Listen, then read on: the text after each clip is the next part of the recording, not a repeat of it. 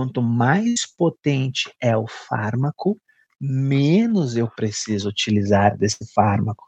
Tanto é verdade que uma dose de dexametasona de 4 ou 8 miligramas já é bastante o suficiente. Uma dose menor consegue ter um baita no efeito anti-inflamatório.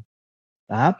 E por que, que eu estou dizendo isso? Porque a dexametasona e a betametasona são os corticoides, os corticosteroides de escolha quando a gente pensa no controle de edema pós-operatório. São os corticosteroides de escolha por duas razões. Aliás, por três razões. Três razões. Primeira razão, potência anti-inflamatória. Segunda razão, pouco efeito mineralocorticoide, quase nada. O que, que é efeito mineralocorticoide? Potência mineralocorticoide? Retenção de sódio. Vocês já ouviram falar que corticoide causa edema, deixa a pessoa inchada e tudo mais, e pode mesmo, pode mesmo.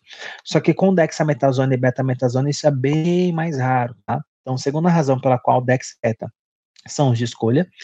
E terceira razão, Dex e beta-metasona são os dois corticosteroides que têm a maior tempo de ação. Aqui a gente está falando de uma única dose. Uma única dose de hidrocortisona faz ação por até 12 horas. Prednisona, triancinolona, prednisolona por até 36 horas. E dexametasona e betametasona, uma única dose faz ação anti-inflamatória, faz controle de edema por até 72 horas.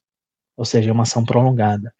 Então, por isso que a Dex e a beta-metasona são os corticosteroides de escolha em odontologia pela maior potência anti-inflamatória, exigindo menor quantidade, e pela maior meia-vida plasmática. Maior meia-vida resulta no maior tempo de ação.